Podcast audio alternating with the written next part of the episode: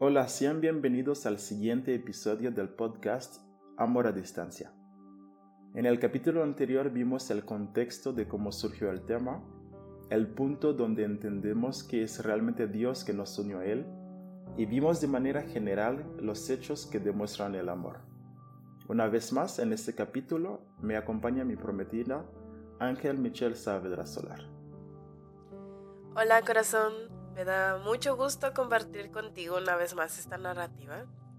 ¿Y qué te parece si comenzamos a revelar a detalle cuáles son esos hechos que demuestran el amor? Perfecto.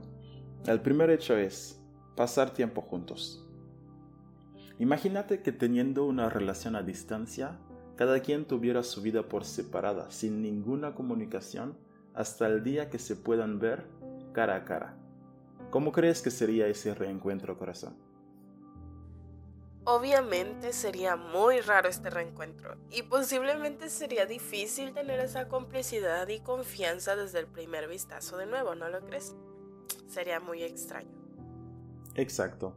De hecho, la pregunta anterior fue para mostrar la importancia del primer punto, que es la comunicación y el pasar tiempo juntos, aún estando de lejos donde es necesario contarnos de todo y de nada, como si estuviéramos físicamente cara a cara. Y con eso podemos utilizar los diferentes tipos de herramientas tecnológicas, como mensajes de texto, llamadas telefónicas, videollamadas, etc. ¿no? Exacto. Lo mismo pasa con Dios. Es sumamente importante una comunicación constante con Él pasar tiempo juntos para tener la misma visión de las cosas, donde podemos contarle de todo y Él nos responda de diferentes formas también. Eh, como lo sabemos, la oración y la lectura de la Biblia son las formas con las cuales podemos mantener una comunicación con Dios.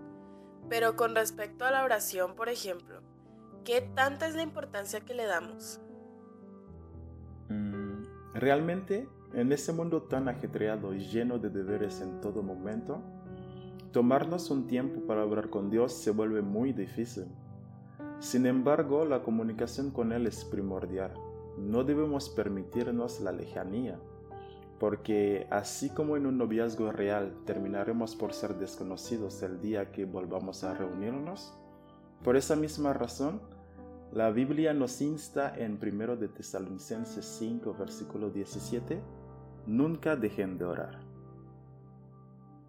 La oración es el medio por el cual podemos contar a Dios de todo, nuestras alegrías, nuestras tristezas, pedir consejos en todo momento o simplemente decirle lo que sentimos sin miedo y estar seguros de que nos escucha siempre, como lo revela primero de Juan 5:14. Y estamos seguros de que Él nos oye cada vez que le pedimos algo que le agrada. O su promesa en Jeremías 29:12 dice, en esos días, cuando oren, los escucharé. Ahora bien, ya vimos que la oración es muy importante y como tal debe de ser clave al forjar una relación cercana con Dios. Sin embargo, ¿qué hay con la lectura de la Biblia? A veces es más fácil hablar que escuchar, ¿no es cierto? Así es.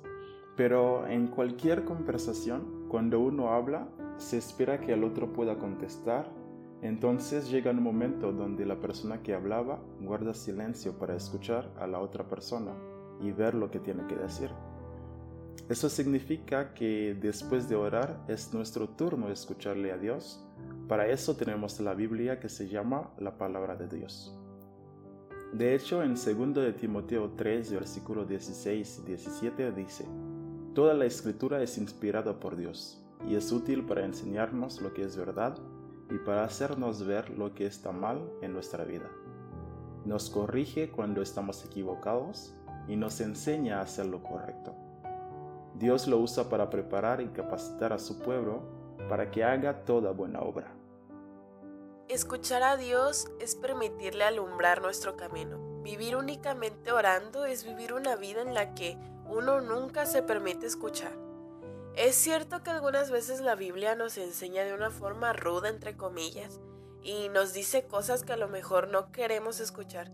Sin embargo, Dios nos dice en Proverbios 3 del 11 al 12, Hijo mío, No rechaces la corrección del Señor ni te disguste su reprensión, porque el Señor reprende a quien ama, como un padre al hijo preferido.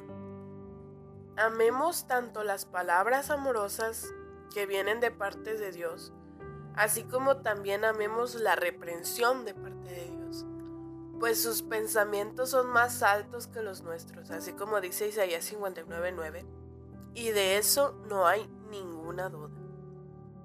Bueno, después de desglosar el primer punto de los hechos que demuestran el amor, que es pasar tiempo juntos, podemos concluir que realmente es muy importante en las relaciones interpersonales como en la relación con Dios para tener una comunicación efectiva.